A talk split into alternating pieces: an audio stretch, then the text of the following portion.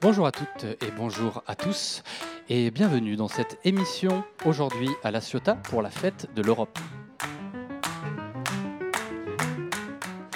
Une émission qui se déroule ici au parc du domaine de la Tour, un espace ouvert, euh, grand et naturel où aujourd'hui se tient la fête de l'Europe avec plusieurs stands. Une émission qui aujourd'hui vous est proposée par Radio Grenouille en partenariat avec le BIJ, Bureau Information Jeunesse de la Ciotat. Pour présenter cette émission avec moi Manon, salut Manon. Salut Julien. Euh, cette émission est le fruit d'un travail avec des jeunes de la Ciotat. Euh, pour les citer, ils vont nous rejoindre tout à l'heure dans l'émission et venir présenter des chroniques. Euh, je les nomme Asia, Mehdi, Baptiste, Lilian et Rudy. Nous avons travaillé ensemble à l'élaboration de cette émission. Et pendant près de 55 minutes, nous allons parler d'Europe tout simplement.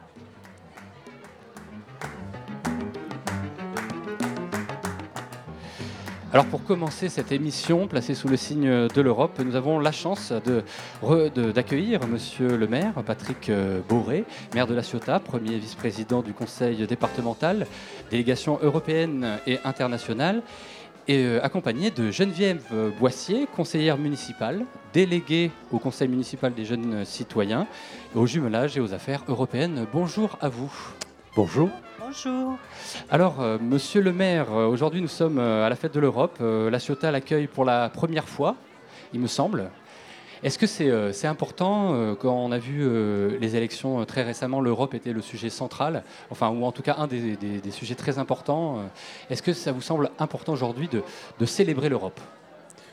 Plus que ça, je pense que ce n'est pas la célébration de l'Europe, c'est la, la, connaissance de l'Europe qu'il faut, qu'il faut eh bien, euh, euh, plus expliqué à notre jeunesse, parce que 1950, Schumann, je pense qu'il n'y en a pas beaucoup qui étaient nés. Non, bien sûr. Eh, moi non plus, je vous rassure. Et, donc, je crois que c'est important de, rappeler l'histoire et de rappeler l'histoire autour de notre histoire commune du continent européen, avec tous les déchirements et, les guerres qu'ont connues euh, nos aïeux. Et depuis quelques générations, eh bien, euh, le continent euh, européen est apaisé. Et est apaisé grâce à l'Europe et grâce à des visionnaires qui ont, qui ont pensé au rapprochement de ces peuples. Et puis maintenant, euh, par rapport à tous les continents émergents, parce que la France toute seule, c'est 1%, 1% de la population mondiale. Alors, monsieur le maire, aujourd'hui, nous sommes au parc du domaine de la Tour. Il me semble que c'est vous qui avez inauguré ce, parc il y a un an ou à peu près oui, c'est ça, il y a un an. Un an Un an. C'est un domaine que nous avons acheté. Vous savez, la Ciotat se développe, se développe économiquement, mais aussi euh, sur l'habitat et le logement, après une période de crise euh, importante, avec la fermeture de ces chantiers navals. Et donc, euh, nous avions à cœur de refaire partir l'économie, et on ne peut pas faire de l'économie si on ne fait pas à côté du logement et de l'habitat, parce que le développement durable, c'est ça aussi, il faut que les gens habitent au plus près de, de leur emploi. Et nous avons décidé euh, de consacrer les terrains communaux aux espaces de respiration de la commune, au milieu de l'urbanisation, et donc entre le, parc urbain du domaine de la Tour, la voie douce, euh, et puis quelques jardins que nous avons réalisés au sein euh, des quartiers de la Ciotat. Je crois que c'est le travail que nous sommes en train de faire au niveau du cadre de vie. Alors aujourd'hui, nous occupons cet espace. La Fête de l'Europe euh, habite cet espace. Il y a plusieurs temps. Est-ce que vous pouvez nous, décrire un peu ce qui se, ce qui se passe aujourd'hui? Mais ce qui se passe aujourd'hui, euh, d'ailleurs, j'arrive de Aix-en-Provence. Ah. Je représentais aussi Madame la Présidente, parce qu'Aix-en-Provence est une ville profondément européenne. Et, donc, euh, sur, sur, nos sites, sur Aix et maintenant sur la Ciotat, nous sommes en train de, de, fêter cette Europe, parce que normalement, c'est le 9 mai.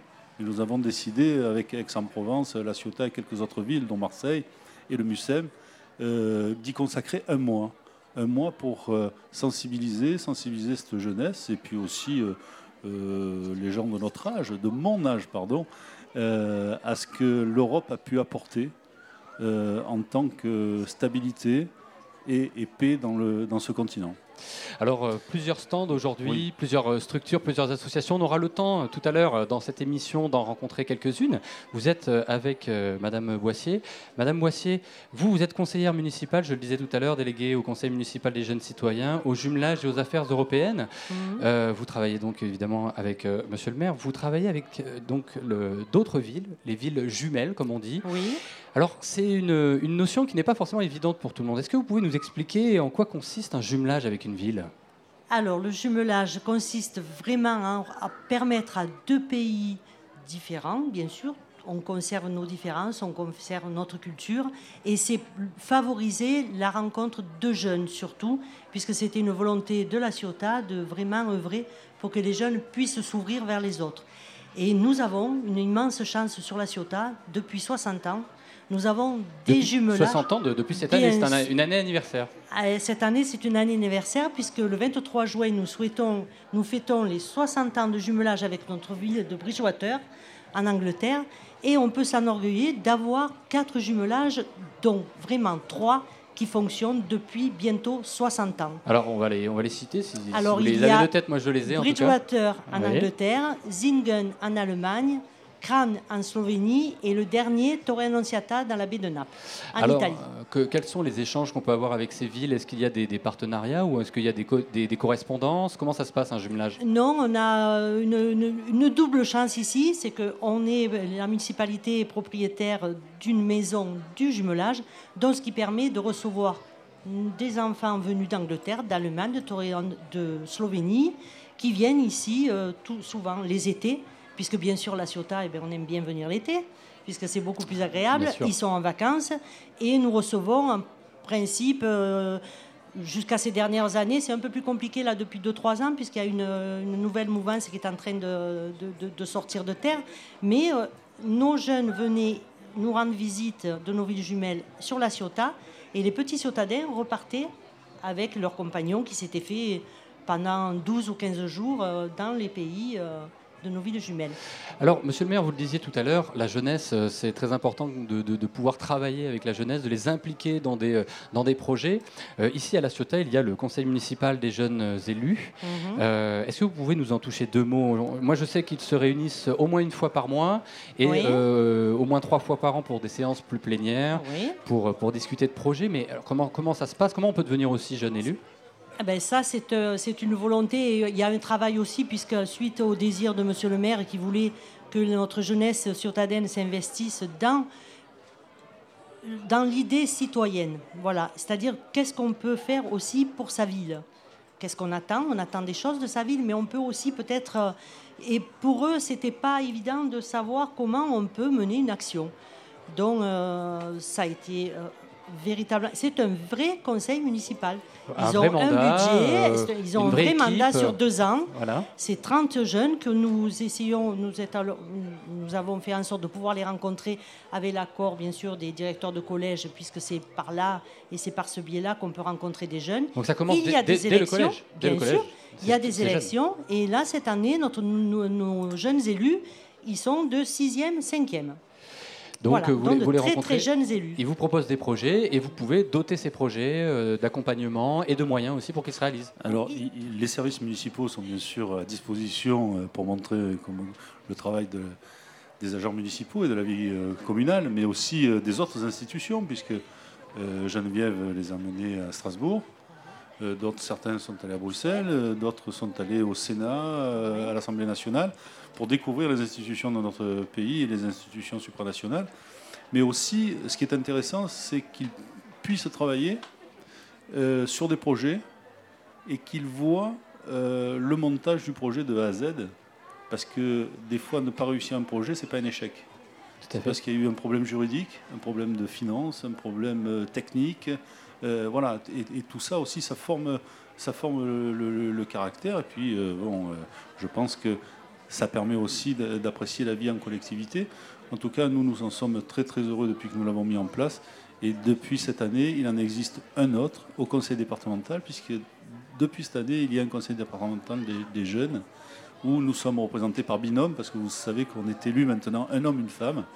Et donc, nous avons chacun notre binôme euh, euh, collégien. Eh bien, euh, monsieur le maire, euh, madame Moissier, merci. Euh, un petit mot, un oui, dernier mot. parce oui. que tout à l'heure, euh, Geneviève disait, euh, oui, euh, on se rend compte, ça permet de se connaître, de se découvrir, de dialoguer, parce que rien ne se passe sans le dialogue. Mais aussi, vous savez, je pense que c'est le vrai slogan de l'Europe. Vous connaissez le- la devise de l'Europe? Alors, pas de tête, on va me la souffler Alors, la certainement. devise je de l'Europe, c'est unis dans la diversité. Et je crois que c'est ça que nous sommes en train de mettre en place, en tout cas avec nos jeunes. Et au point de vue politique, l'Europe, c'est le projet le plus ambitieux qui existe euh, depuis le siècle dernier et qui va se continuer sur ce siècle. Merci à vous deux. Merci à vous. On va continuer euh, l'émission. On vous laisse, euh, vous êtes certainement là à encore avoir pas mal de gens. Nous, on continue en musique et on continue cette émission sous le signe placé, sous le signe de l'Europe, ici, à La Ciotat.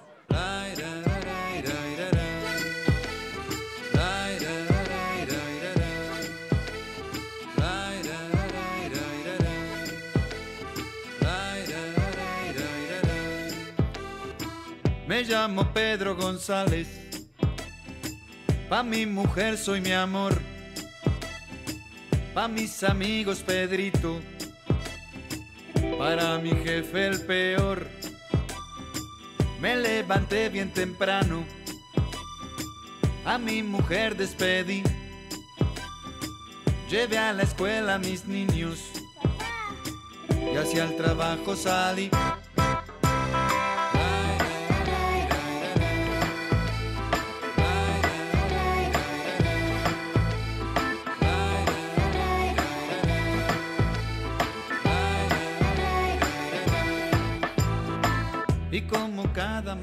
Est toujours euh, à La Ciotat, ici, au parc du domaine de la Tour. Il fait beau. Il fait bon, on écoute de la musique et c'est Rudy qui nous a sélectionné euh, cette playlist. Rudy, bonjour. Bonjour. Voilà, nous venons d'écouter euh, un titre de, euh, de ska espagnol. Le groupe s'appelle Chesudaka, euh, formé en 2002 à Barcelone. Donc le titre s'appelle Hambre Libre, sorti le 2 mars 2012. Merci Rudy. Ça a été dur euh, cette sélection ou pas? Non, ça va quand on s'y connaît. Bon, tu vas nous, tu vas nous faire, on va te retrouver à chaque morceau et tu vas nous dire ce qu'on entend. Merci beaucoup Rudy, à tout à l'heure. À tout à l'heure.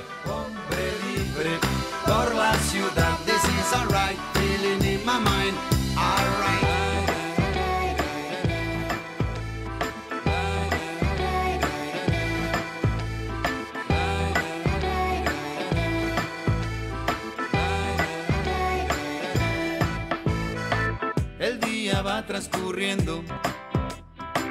El jefe viene a por mí.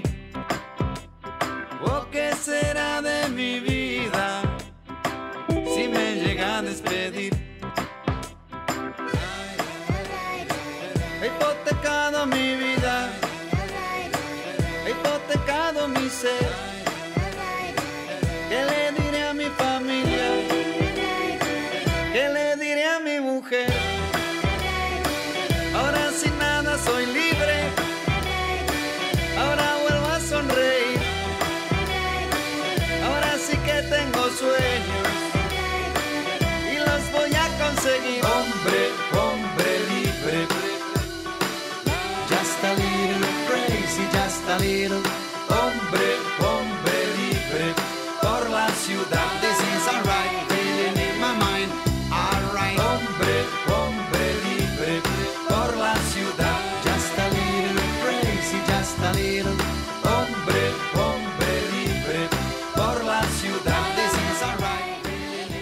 L'Europe à la Ciotat, Manon. L'Europe à la Ciotat. Saisis-toi de ton micro. Eh oui, ça y est, je te rejoins. Il fait beau, hein? Il fait magnifique. Alors on est, euh, je l'ai dit tout à l'heure, hein, dans l'intro de l'émission, on sera accompagné eh ben, des différents jeunes de la Ciotat qui, qui sont venus nous préparer quelques, quelques interventions. Euh, on commence par quoi? Alors là, on a Asia qui est venue nous rejoindre. Et Asia, tu vas nous parler euh, de l'origine du Eh mot oui. Europe. l'origine du mot Europe, le mythe en fait. Euh, donc en fait, euh, Europe vient du nom de, la princesse euh, Europe, du coup, qui est une nymphe et fille du roi Agénor et de la reine Téléphassa. En fait, cette histoire commence par un petit coup de foudre de, de Zeus lorsqu'il a vu euh, jouer sur la plage de Sidon avec, avec ses amis. Alors il a été totalement conquis et, et pour s'approcher d'elle, vu que sa, sa- sa jalouse femme euh, Hera, ouais. oui, Hera, euh, risque de, de l'en empêcher. Il se transforme en taureau et euh, s'approche de la jeune fille. Donc il s'amuse avec elle et une fois qu'il a gagné sa confiance, euh, Europe monte sur son dos et il se met à courir jusqu'à atteindre les côtes de Crète. Et c'est à la source de Corinthe que, que le couple s'unit. D'ailleurs, on dit que depuis, euh, la végétation euh, qui abritait le petit couple euh, ne peut plus mourir parce qu'elle renfermait les amours dans Dieu. Oh, c'est c'est beau, c'est mignon. beau. Très mignon, oui. Donc Europe a eu euh, trois fils de Zeus, le légendaire Minos, le valeureux Sarpédon et le juste Ramadinte. Euh, Zeus, euh, plus tard, a donné euh, la main d'Europe au roi Astérion, qui a adopté ses fils, Ah, pourquoi il a fait ça? Euh, pour la protéger justement euh, de la colère euh, des rats. Vu qu'elle était mariée, elle ne pouvait plus faire euh, rien contre elle. Hmm. Et du coup, est-ce que tu sais, euh, Assia, étymologiquement, ce que le mot Europe veut dire? Oui, alors le mot Europe vient de la racine euh, Ereb, qui signifie coucher de soleil, beau coucher de soleil, qui, euh, qui désigne l'ensemble des terres situées à l'ouest de l'Asie, y compris la Grèce. Et pour une définition un peu plus enchanteresse, un peu plus, un peu plus belle, on dit que, que ça veut dire grands yeux, les beaux gros yeux d'Europe. Et est-ce que le mot Europe, euh, à l'origine, il définissait aussi un, un territoire Et est-ce que c'était le même territoire que, que- que le territoire d'aujourd'hui? Mais en fait, pas du tout. Bah, ça ça s'est agrandi euh, de plus en plus. Euh, 700 ans avant notre ère, euh, ça représentait seulement le littoral de la mer Égée. Tout ça, c'était l'Europe? Oui, ça c'était l'Europe. Ensuite, euh, Il était où le Parlement européen? Il était euh, à dans la plage, À sur la le bord de la plage. avec des galets. C'était génial, ouais. Euh, ensuite, euh, c'est devenu vers moins 500 toutes les terres du nord de la Grèce. Ensuite, au IVe siècle, l'Europe, c'était une des six provinces du diocèse de Tracé, donc c'était la Turquie actuelle. Ça se définissait un peu plus, quoi. Et selon certains mythes, on raconte que toutes les provinces traversées par Zeus, lorsqu'il a kidnappé euh, Europe, euh, portent ce nom. Et alors, au final, quand est-ce qu'on a commencé à utiliser ce mot pour désigner euh, le territoire européen tel qu'on l'entend aujourd'hui? C'est seulement au VIe siècle avant Jésus-Christ qu'on a commencé à, à nommer euh, le vieux continent Europe. Et c'est resté depuis.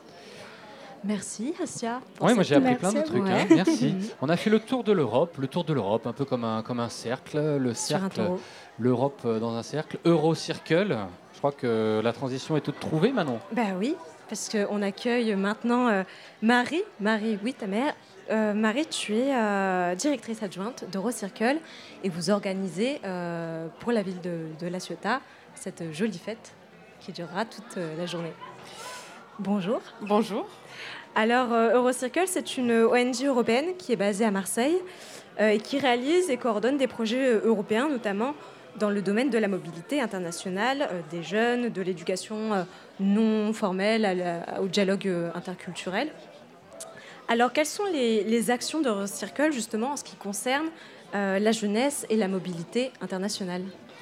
Euh, en termes de mobilité euh, européenne, d'abord, on travaille euh, principalement avec des, le programme Erasmus, donc il y a un programme européen sur l'éducation, la formation. Et nous, on fait tout ce qui est appelé non formel, c'est-à-dire en dehors des circuits scolaires, avec des mobilités qui peuvent être des échanges interculturels, des formations ou des séminaires pour les jeunes, et puis du volontariat européen, donc le service volontaire européen. D'accord. À l'international, il y a aussi le ser- service civique international qui, là, peut être euh, partout dans le monde. D'accord. Donc tu parles de service volontaire européen. Vous, est-ce que vous, euh, vous aidez des jeunes à partir à l'étranger? Est-ce que vous accueillez aussi des, des jeunes dans votre structure? Oui, on coordonne euh, des partenaires sur le service volontaire européen, donc autant pour l'envoi de jeunes euh, de la Ciotat, de la région, de Marseille, que pour l'accueil spécifique ici en, en région, dans le département. D'accord. Et euh, j'ai aussi entendu parler d'un dispositif qui s'appelle Envol. Alors Envol, c'est un dispositif euh, spécifique qui, euh, en, gros- c'est le conseil départemental des Bouches-du-Rhône qui a répondu à cet appel, qui est un appel des ministères des, des Affaires étrangères pour favoriser la mobilité des jeunes. Donc le conseil départemental a répondu avec la ville de La Ciotat et la ville d'Aix-en-Provence. Et nous, un peu comme on organise aujourd'hui la fête de l'Europe, ben, on organise les mobilités. Et la particularité, c'est que euh, les jeunes ont une préparation assez importante avant le départ. Parce qu'en fait, un des points de vue d'Eurocircle, c'est que tous les jeunes peuvent partir, mais qu'une mobilité devient réellement intéressante et, euh, dans leur parcours professionnel, mais aussi personnel, quand elle est bien préparée et aussi quand le retour est accompagné. Parce que sinon, euh, ils peuvent partir et que ce soit juste un petit événement dans leur vie, alors que s'il y a euh, tout un cheminement, on arrive vraiment à des impacts très positifs. Du coup, euh, là, on va travailler spécifiquement avec les, territoires de coopération décentralisés de la ville de La Ciotat, d'Aix et du conseil départemental. Et il y aura 25 jeunes qui vont partir et 5 jeunes qui vont venir de ces territoires. Donc on va avoir des villes en- une ville en Arménie, une en Israël, une en Allemagne, une en Grèce, une en Hongrie. Donc ce sera euh, assez varié euh, au niveau européen. Et oui, et puis même ça va au-delà de l'Europe, puisque euh, Oui, tous les, pays, tous les pays. En fait, c'est peu connu, mais dans le programme jeunesse, tous les pays voisins de l'Union européenne peuvent participer. D'accord, bah, bah, super.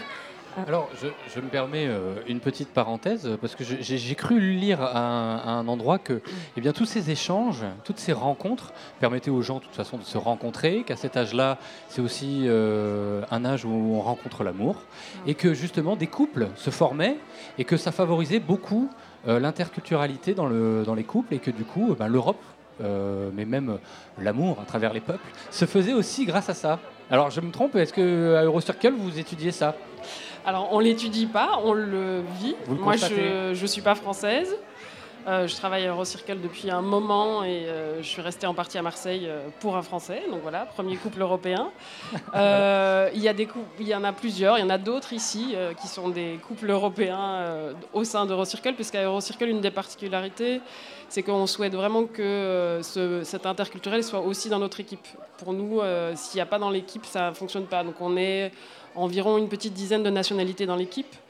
Et euh, que ce soit avec les volontaires, les salariés ou dans tous les échanges, avec toutes les rencontres, effectivement, il y a en tout cas rien que sur le programme Erasmus, euh, il y a eu un million de bébés nés de couples euh, européens. De ceux qui les sont connus, les bébés Erasmus. Ils s'appellent pas tous. Erasmus, on le rassure, parce que sinon ça. Non. Ni Europe. Alors, si on veut euh, se tenir au courant des actions d'Eurocircle, vous rejoindre, euh, participer peut-être à certains de vos programmes, où est-ce qu'on peut vous retrouver? Aujourd'hui, on peut vous retrouver euh, sur votre stand. Et plus tard? Plus tard, on peut ben, nous retrouver à Marseille, mais aussi on, a pas mal, on travaille avec pas mal de points d'information.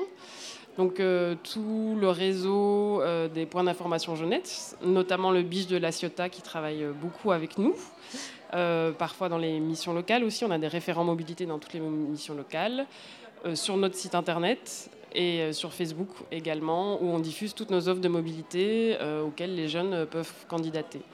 Et si je peux me permettre, j'aimerais vraiment dire que dans la mobilité et dans l'interculturel, il n'y a pas que l'Angleterre et l'Espagne et l'Italie. Il y a plein de super pays à découvrir, même pour parler anglais. Il y a plein de pays européens où on parle couramment anglais. Et donc la langue peut être apprise euh, dans plein d'endroits. Et c'est vraiment une grande découverte de sortir aussi vraiment de ce qu'on connaît et de ce qu'on entend. Euh, la Hongrie, la Hongrie, l'Hongrie, l'Arménie, la Pologne, la Suède. Enfin, il y a plein de possibilités. Et euh, voilà, moi, j'encourage vraiment les jeunes euh, à aller voir aussi ailleurs. et à diversifier leur destination. Merci beaucoup, Marie. Tu, on, on peut te, te retrouver au stand de Eurocircle qui est juste à côté du plateau radio. Oui. Euh, et puis euh, nous, on va euh, Continuer à s'écouter un voyager petit en- peu, en- ouais, à en voyager musique. en musique. Avec la petite sélection de Rudy, on écoute ça, on part, on voyage euh, à travers l'Europe.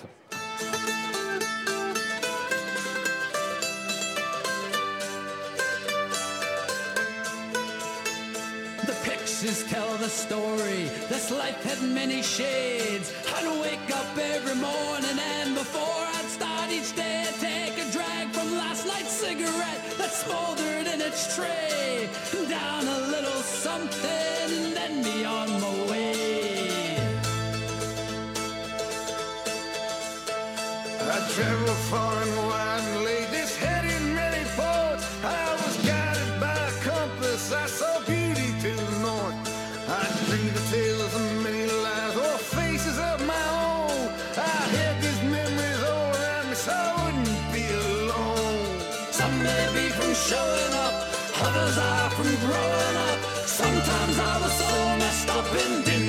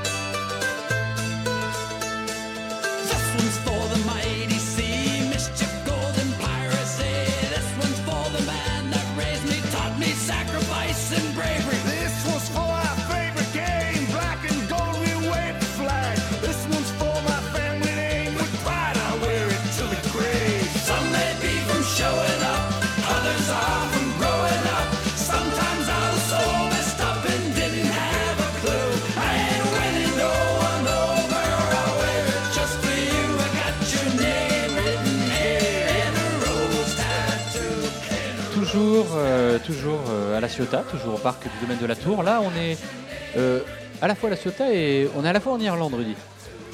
Oui, c'est ça. Nous venons d'écouter un groupe de punk ir- irlandais originaire de Boston qui est connu pour l'accueil d'immigrants irlandais au 19e siècle à la suite de la grande famille en Irlande. D'accord. De la grande famine, famine en Irlande. C'est tiré de quel album ce, ce morceau? Euh, L'album s'appelle Sin and Sealed in Blood, sorti en 2013. Le titre s'appelle Rust Tattoo. Merci euh, Rudy. On- Enfin, alors euh, ça donne envie de, de- partir dans les pubs irlandais, mais attention, hein, pas boire trop d'alcool euh, cette nuit. Pour la santé, on écoute, on continue ici à La Ciotat à voyager. You'll always be here with me, even if you're gone.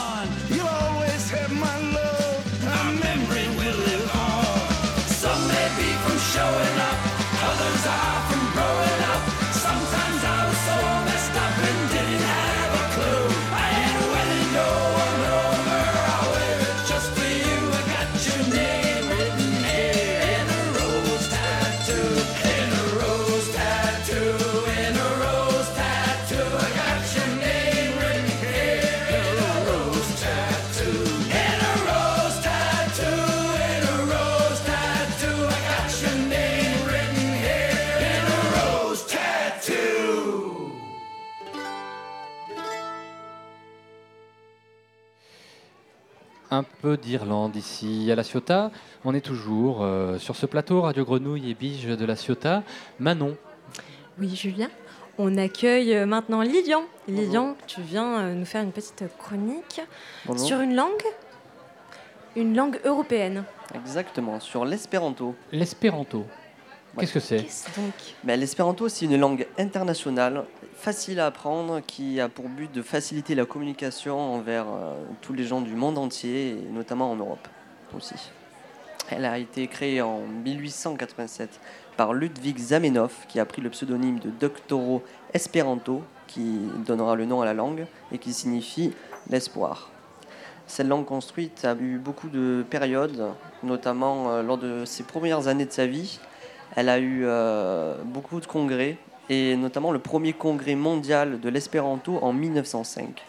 Vers les années 20, elle a aussi été soumise comme euh, langue de travail de la Société des Nations, Ah, d'accord. mais la France imposa son veto et elle fut un peu euh, rangée au placard. quoi. Et euh, ensuite, il y a eu la, toutes les périodes de trous, la Seconde Guerre mondiale et toutes les autres crises mondiales, ce qui a fait qu'elle a été un peu bah, Ou- oubliée. Voilà, tout à fait. Mais depuis les années 2000 et l'apparition d'Internet, elle a connu un, un regain et une sorte de... On redécouvre la langue de, l'espéranto. Alors, euh, du coup, est-ce qu'aujourd'hui, ben, les gens se mettent à apprendre euh, l'espéranto? Est-ce qu'il y a beaucoup de gens qui apprennent l'espéranto?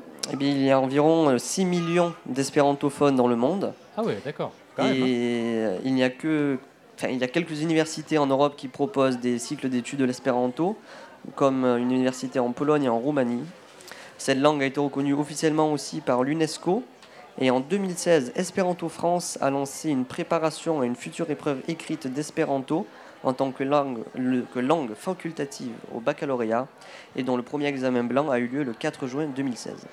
Et donc, si moi, par exemple, euh, demain, je décide d'apprendre l'espéranto, euh, j'aurai moins de difficultés qu'apprendre une autre langue? Oui, parce que l'espéranto est une langue facile à apprendre. Ses bases lexicales viennent du latin et des langues romanes, germaniques, slaves et aussi du grec ancien. C'est une langue Ah, ça n'a pas transparente. l'air facile, ça. hein, quand Euh, c'est comme vrai ça. que ça fait beaucoup de brassage. Il y a beaucoup, mais on va dire qu'elle est facile parce que c'est une langue transparente, c'est-à-dire qu'une lettre est égale à un son. Et euh, on dit qu'elle est 8 à 10 fois plus facile à apprendre que n'importe quelle autre langue, ce qui en fait un avantage considérable, notamment pour les dyslexiques, pour lesquels euh, l'apprentissage des langues est assez compliqué. Euh, commencer par l'espéranto permettrait de mieux apprendre les langues. Comment on appelle les gens qui font l'espéranto? C'est des espérantistes? On- euh, ceux qui parlent espéranto, c'est les espérantophones, mais effectivement, on, dé- on dit que les espérantophones, ouais, ça y- on les appelle les espérantistes. Voilà. Et, euh, Et ça, c'est- pratique pour rencontrer les gens? Oui, c'est pratique parce que euh, si jamais on parle espéranto, on peut rencontrer d'autres personnes qui sont aussi espérantophones à travers le monde. Et euh, ça permet de créer des échanges euh, parce que, euh, outre le fait que ça soit une langue, Il ne faut pas oublier que sa racine, c'est l'espoir et que c'est aussi un mode de vie fondé sur le partage de la culture. Mais alors ça a l'air connu, mais en même temps, ça n'a pas l'air si connu que ça. Bah, c'est euh, à cause de tous les passages à vide qu'elle a subis et ça a été très peu. elle est moins connue que la plupart des autres langues, même si elle est quand même vivante. Moi-même, je l'ai connue bah, il y a que quelques temps. Et euh, les moyens d'apprentissage sont limités, mais aujourd'hui, grâce aux nouvelles applications, euh, notamment sur les smartphones, comme euh, il y a l'application Duolingo ou 50 langues, qui permettent d'apprendre l'espéranto, en plus de tous les sites internet qui sont consacrés à- à l'apprentissage. Et alors, si je veux m'exercer ou exercer mon oreille à l'espéranto, est-ce qu'il y a des œuvres, des, des lectures en espéranto? Ben, il y a des ouvrages qui sont directement écrits en espéranto, comme le tout premier roman euh, Castello des Prolongo par Henri Valienne, qui est le premier roman écrit en espéranto. Et il faut savoir que la Bible, le Coran, le Petit Prince et même Tintin ont été traduits en espéranto, ce qui permet d'apprendre l'espéranto euh, tout en faisant une culture littéraire, oui, et en s'amusant. Et euh, côté presse, il y a Esperanto, le mensuel officiel de l'Association mondiale d'espéranto, et Libera Folio, un site d'information dédié euh, qui est édité uniquement en espéranto. Il y a aussi euh, la musique espérantophone qui est très intéressante car elle est aussi vieille que l'espéranto lui-même. Il faut Ah savoir que Zamenhof a écrit La Espero, l'hymne du mouvement espérantophone, juste après avoir créé la langue. Et aujourd'hui encore, il y a des groupes qui chantent en espéranto, euh, dont le groupe suédois La Perdita Generatio. On écoute un extrait de leur chanson Alio, euh, Alia Aventuro.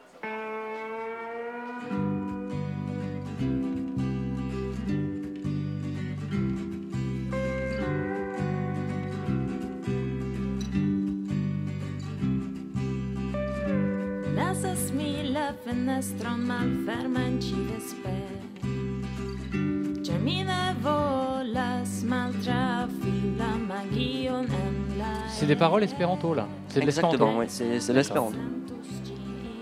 C'est tout? Ouais. Mi exterigus mi Donc voilà, pour finir, euh, j'aimerais souligner que euh, l'espéranto est une langue peu connue mais qui mérite énormément d'attention, surtout si on veut échanger avec des personnes d'horizons lointains. Donc euh, c'était un peu le sujet par exemple avec Eurocircle. Et euh, je vous encourage vivement à apprendre cette langue internationale. D'ailleurs, pour rappel, il y a un stand d'espéranto qui est juste à côté du stand Eurocircle et qui permettra d'apprendre les bases et de connaître, euh, d'avoir de prendre aussi des cours pour l'espéranto. Ah, Voilà. bah, je- voilà, Julien, tu peux aller t'acheter un dictionnaire. Ben, je vais y aller, je vais apprendre euh, un Tintin, je vais regarder sûrement un épisode de Tintin. Merci beaucoup Lilian. Merci. Alors euh, Manon, Oui. on continue là avec cette émission de Radio Grenouille en partenariat avec le Bige. Le Bige, ça rime avec Crige. Exactement. Et on accueille Natacha Bordier, animatrice vie étudiante et Europe au CRIGE, le Centre régional d'information jeunesse. Bonjour Natacha. Bonjour. Alors le Centre régional d'information jeunesse, c'est un centre de ressources et d'information ouvert à tous. On peut se renseigner sur les études, l'emploi, la mobilité euh, en Europe et à l'international. Et justement, Natacha, euh, est-ce que tu peux un petit peu nous parler des actions euh, menées par le, le CRIGE en termes de mobilité à l'international Alors nous, on est un centre d'information, donc euh, en fait, les, jeunes qui viennent nous voir euh, nous posent des questions sur, voilà, je veux partir à l'étranger. Parfois, ils viennent avec déjà une idée précise, je veux faire du volontariat ou je veux partir étudier avec Erasmus, voilà, le programme phare. Mais aussi parfois avec sans idée particulière. Donc euh, notre rôle et mon rôle, c'est aussi euh, de les informer sur des dispositifs, des programmes ou euh, des façons de partir auxquelles ils n'auraient pas pensé. Et ensuite de les orienter vers des, structures spécialisées comme Eurocircle qui est présente ici ou les structures de la, de la CAMI. Alors parmi ces dispositifs, il y a Erasmus ⁇ dont on fête cette année les 30 ans. Et oui, Erasmus a 30 ans cette année. Donc c'est vrai que le programme est connu parce que c'est euh, euh, le programme qui a engendré, euh, c'est une grosse pouponnière. Ah, voilà, On sait qu'il y a eu beaucoup de naissances. Je l'avais dit tout à l'heure. hein. Génération Erasmus. Euh, et euh, c'est vrai que ce programme euh, ce n'est n'est pas enfin, est connu surtout pour les études, mais il peut proposer aussi d'autres actions. Depuis 2014, il a été élargi. Et euh, les, les lycées professionnels font partir leurs élèves en stage professionnel sur des missions en entreprise euh, à l'étranger grâce au programme.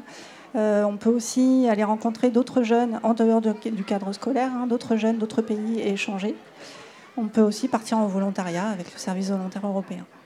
Et alors justement, en parlant de services volontaires européens, euh, je crois qu'il y a un rendez-vous dans pas très longtemps pour se renseigner sur les services civiques au CRIGE. Oui, alors c'est vrai que euh, le service volontaire a 20 ans et euh, depuis aussi a été créé le service civique par l'État français. Euh, c'est un volontariat aussi qui peut se faire en France ou à l'international. Et mercredi prochain, au CRIGE, au 96 La Canebière, il va y avoir un forum où les jeunes pourront venir pour trouver une mission de service civique à partir de septembre prochain ou même avant. Et il y aura des missions proposées à l'international également. Alors 96, euh, la Canebière euh, à Marseille. À Marseille, oui. Et puis euh, on peut aussi retrouver des points information jeunesse un petit peu dans toutes les villes. C'est ça, il y a Ciotat. 110 relais sur la région PACA. Eh ben, merci beaucoup euh, Natacha Bordier. Merci. On continue notre voyage avec la douce sélection de Rudy. On part en musique maintenant.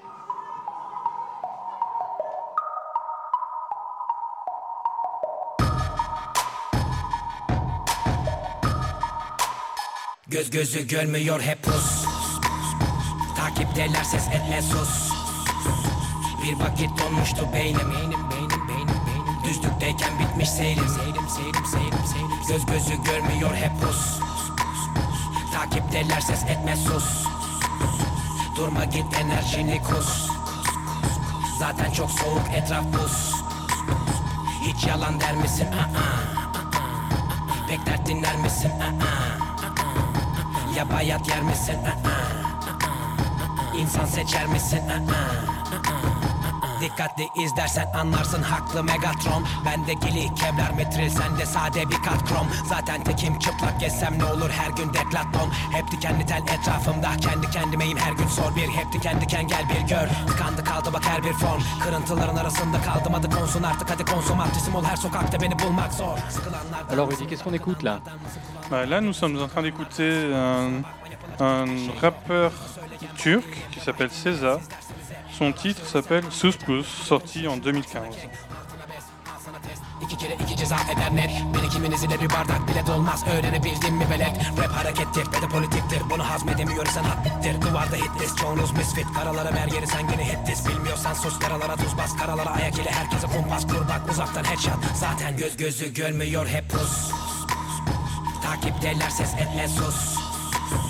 Bir vakit donmuştu beynim. Beynim beynim beynim beynim Düzlükteyken bitmiş seyrim. Seyrim seyrim seyrim seyrim Göz gözü görmüyor hep pus. Takipteler ses etme sus. Durma git enerjini kus. Zaten çok soğuk etraf buz. Hiç yalan der misin? Aa, Pek dert dinler misin? Aa, Ya bayat yer misin? Aa, İnsan seçer misin? Aa, Mik mik mik mik mik mik mik mikrofon ve ben kaybolduk Gördüğün rüya hayır olsun. Ben kapitan bak sapıtan çok. Kov kapıdan pencereden sok. Sen çatapat ben top atan. Kalk gidelim benzini koy boy. Bir de sohbeti kes kalk hadi kovboy. Seni sevmedi rap yetmedi goy goy Kara elemanlar yönetir kimi kara kara elementler On est toujours au parc du domaine de la Tour pour cette fête de l'Europe. Julien, Et oui, on est dans cet espace euh, vert assez agréable où tout le monde euh, prend ses marques euh, et ses aises, des stands différents auxquels on peut rencontrer différentes structures, celles qu'on a rencontrées dans cette émission, mais d'autres encore. Il y a des jeux, des enfants, il fait beau. On est dans un espace vert et c'est agréable la nature. c'est super agréable la nature. Et d'ailleurs, en parlant de nature, je crois qu'on accueille Mehdi. Non, Baptiste d'abord. Baptiste d'abord Oui. Baptiste qui va nous parler des écoquartiers. Bonjour Baptiste. Bonjour Baptiste. Donc, tout- Mets le micro vert comme un arbre près de ta bouche pour qu'on puisse t'entendre. Euh, Baptiste, un écoquartier, qu'est-ce que c'est?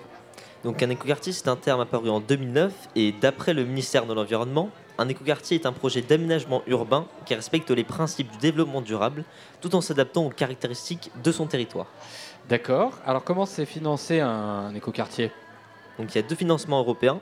Le programme Life Plus qui va cofinancer des travaux à hauteur de 50% sur les projets sélectionnés au titre du domaine d'intervention nature et biodiversité. Et la FEDER qui peut aussi financer à hauteur de 50% les écoquartiers. Et alors, quel est le premier écoquartier qui a été créé en Europe? Il est allemand, il s'appelle Vauban, il est situé à Fribourg-en-Brisgau, au sud de l'Allemagne, Il a été planifié en 1993 et créé en 1996. Il s'agit d'une ancienne base militaire française de 41 hectares. D'accord. Ce projet vient des habitants et par la suite, architectes et ingénieurs les ont aidés à réaliser leur projet. Qu'est-ce que c'est globalement un écoquartier alors?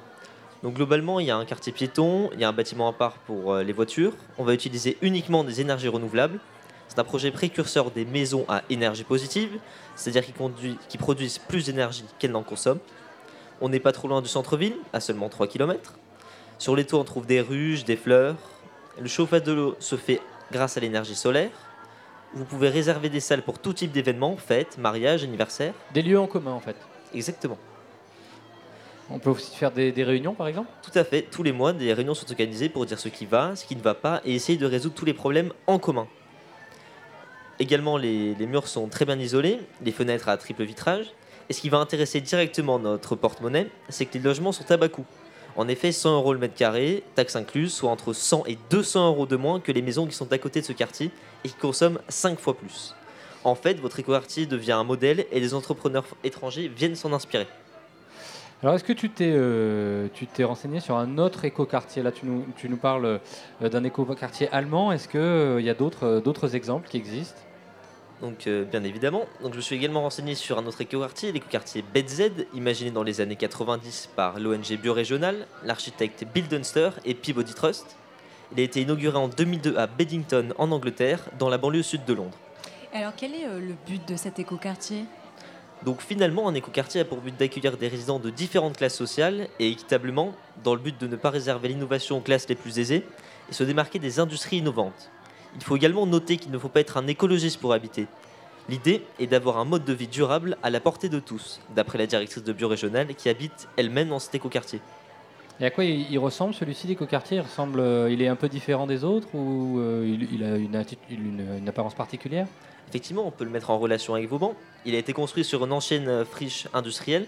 Il y a 600 il y a 650 logements au total, surplombés de bouches d'aération multicolores.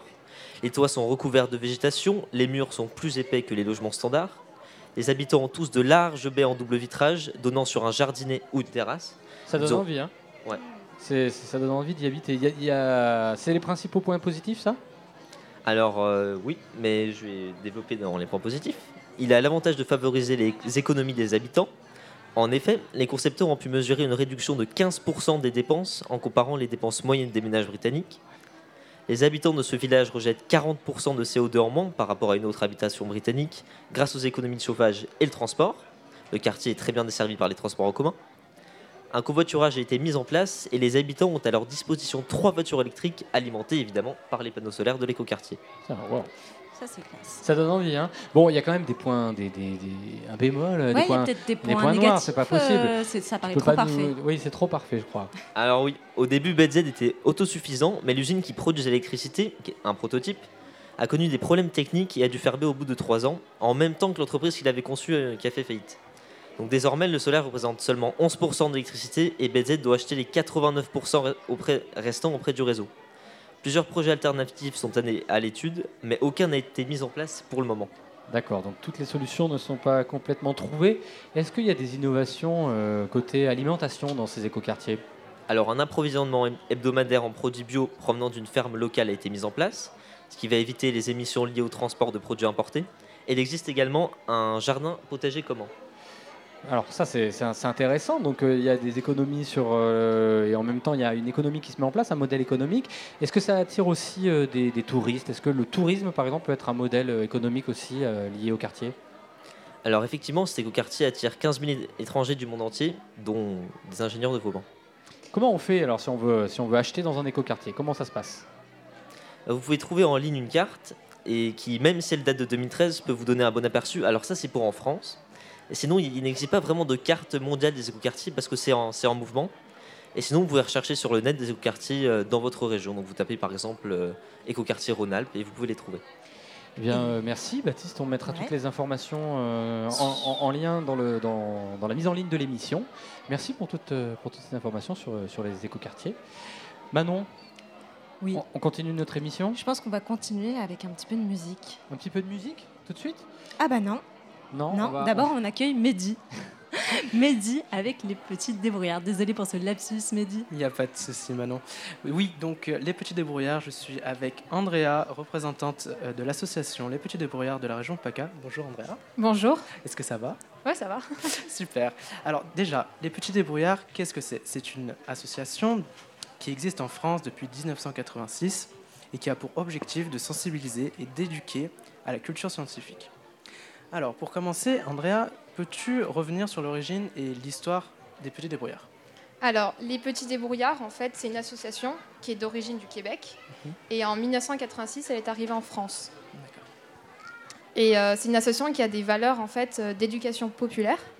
Donc le but, c'est de rendre la science attractive et ludique, mais pour tous les âges. On ne s'arrête pas, en fait, euh, qu'aux enfants ou aux adultes.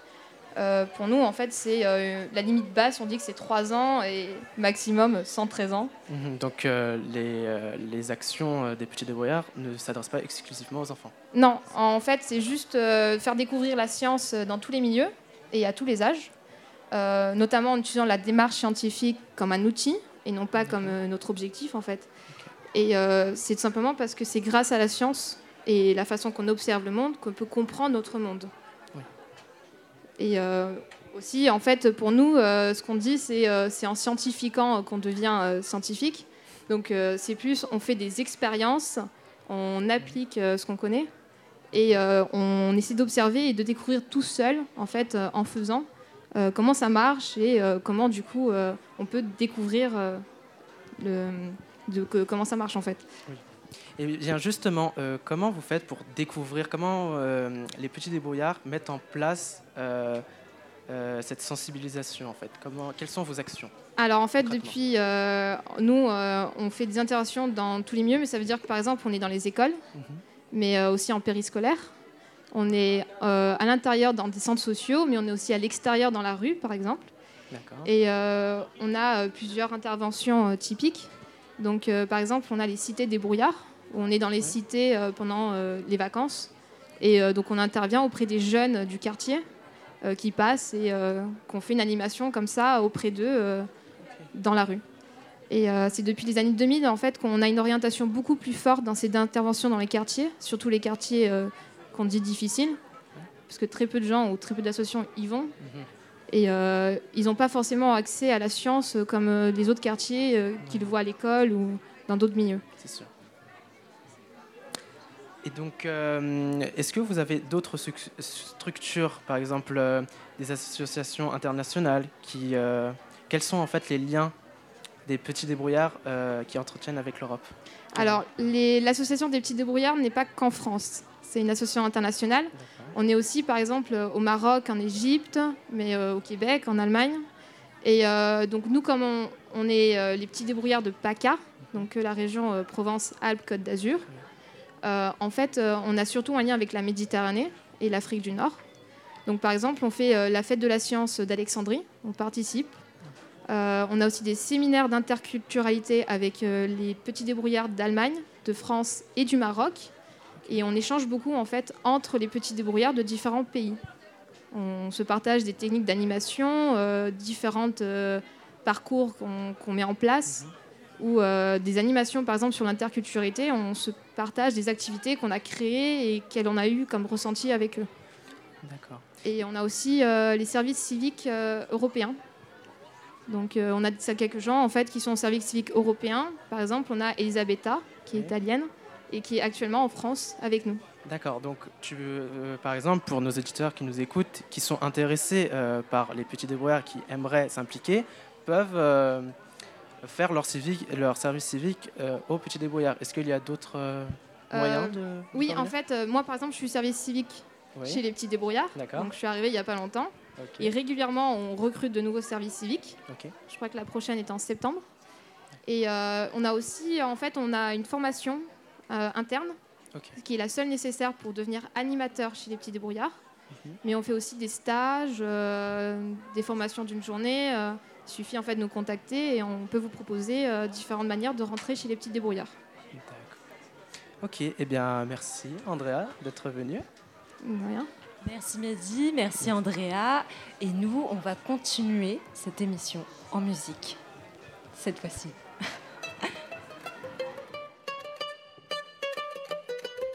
Alemande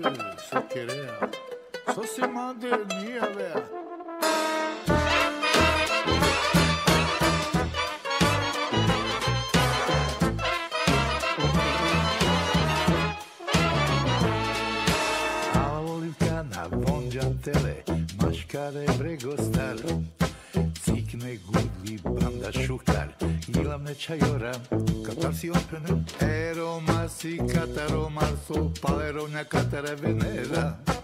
Men sam onda trito planeta Katare planeta pedera. Kanam, nam, nam, nam, nam, hop, hop, hop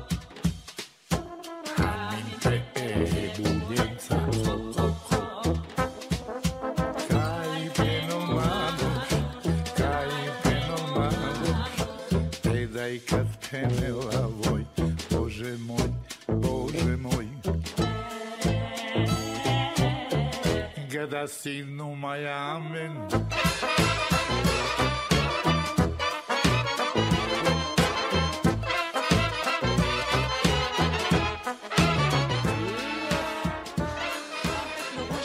Alors, c'est la dernière musique, on va dire, de la sélection officielle de cette émission. Rudy, c'est toi qui l'as choisi. Qu'est-ce qu'on écoute? Peux-tu nous dire euh, Nous sommes en train d'écouter euh, un titre de Goran Bregovic. Il est connu pour ses musiques de films, mais aussi pour ses origines musicales multiethniques, à la fois slave et tzigane. Et On son titre s'appelle Hop Hop Hop. Voilà. On vous laisse écouter encore et on se retrouve tout de suite pour la conclusion de cette belle émission.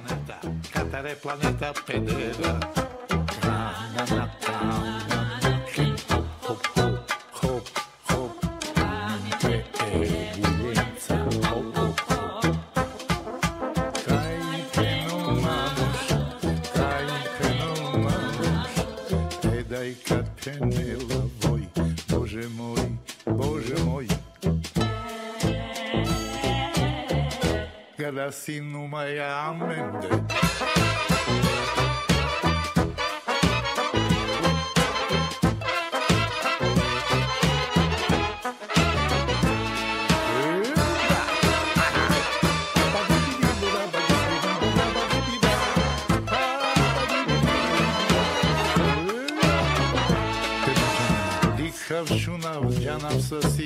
Nesar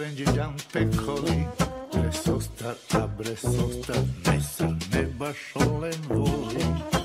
Ero masi, katero paleronia katere venera. Eh bien voilà Manon. C'est déjà la fin C'est déjà la fin. Voilà, on a passé un très très bon moment ici à La Ciotat.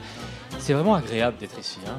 Ah, Moi, je resterai ici toute la journée. Après, on va, on Bah, va on prendre les serviettes et on, va se mettre dans l'herbe, hein, Oui, se balader. oui, euh, Au parc du au domaine de la. Tour. Voilà. Et oui, c'est la fête de l'Europe et on vous invite euh, évidemment à visiter ce parc déjà, à fêter l'Europe, mais aussi à visiter ce parc. C'est aussi la fin d'un petit parcours, un parcours euh, qui, a, qui a donné lieu à cette, euh, à cette émission, un parcours de quelques mois avec l'équipe euh, qui nous a accompagnés aujourd'hui, Asia, Mehdi, Baptiste, Elian et Rudy. Merci euh, à vous tous d'avoir participé à cette émission. Merci à Merci à vous. à vous de nous avoir proposé. On remercie évidemment tous nos invités qui sont venus ici dans cette émission. Euh, on remercie euh, évidemment le Biche de la Ciotat et tout particulièrement Nadia qui a euh, suivi toute cette aventure. On remercie aussi eh bien, les jeunes qui ont participé aux différents ateliers. Merci à Radio Grenouille, merci à Jean-Baptiste à la technique, merci à toi Manon. Puis merci à toi Julien. Et merci à vous, chers auditeurs. En espérant que vous, a- vous avez passé une heure aussi agréable que la nôtre, nous on vous donne une bonne, enfin on vous souhaite une bonne continuation. On vous donne plein d'amour. Oui, plein d'amour. Et puis on vous invite à vous promener au gré des stands dans ce beau parc et de profiter de la fin de journée. Bonne continuation à tous. Au revoir et à bientôt. Merci, au beaucoup. revoir. Au revoir. Au revoir. Au revoir.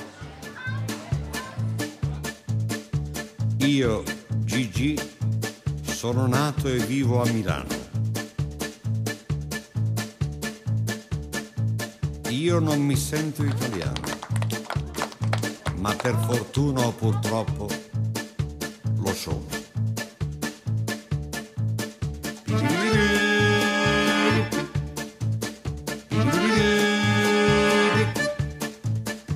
Mi scusi Presidente, non è per colpa mia, ma questa nostra patria non so che cosa sia. Può darsi che mi sbagli, che sia una bella idea, ma temo che diventi una brutta poesia. Mi scusi Presidente, non sento un gran bisogno dell'inno nazionale, di cui un po' mi vergogno, in quanto i calciatori o hanno più pudore. Io non mi sento italiano, ma per fortuna purtroppo lo sono. Mi scusi Presidente se arrivo all'impudenza di dire che non sento alcuna appartenenza e tranne Garibaldi e altri eroi gloriosi non vedo alcun motivo per essere orgogliosi. Mi scusi Presidente, ma ho in mente il fanatismo delle camicie nere al tempo del fascismo da cui un bel giorno nacque questa democrazia che a farle i complimenti ci vuole fantasia.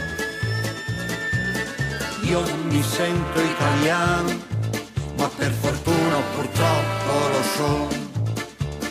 Questo bel paese pieno di poesia ha tante pretese, ma nel nostro mondo occidentale è la periferia. Mi scusi Presidente, ma questo nostro Stato che voi rappresentate mi sembra un po' sfasciato e anche troppo chiaro agli occhi della gente che tutto è calcolato e non funziona niente. Sarà che gli italiani per lunga tradizione sono troppo appassionati di ogni discussione, persino in Parlamento c'è un'aria incandescente, si scannano su tutto e poi non cambia niente. Io non mi sento italiano, ma per fortuna purtroppo lo sono. Mi scusi Presidente, dovete convenire che i limiti che abbiamo ce li dobbiamo dire. Ma a parte il disfattismo, noi siamo quel che siamo e abbiamo anche un passato che non dimentichiamo. Mi scusi Presidente, ma forse noi italiani per gli altri siamo solo spaghetti e mandolini. Allora qui mi incazzo, son fiero e me ne vanto, mi sbatto sulla faccia, cos'è il rinascimento? Io non mi sento italiano, ma per fortuna purtroppo lo sono. Questo bel paese forse è poco saggio, ha le idee confuse, ma se fossi nato in altri luoghi poteva andarmi peggio. Mi scusi Presidente, ormai ne ho dette tante, c'è un'altra osservazione che credo...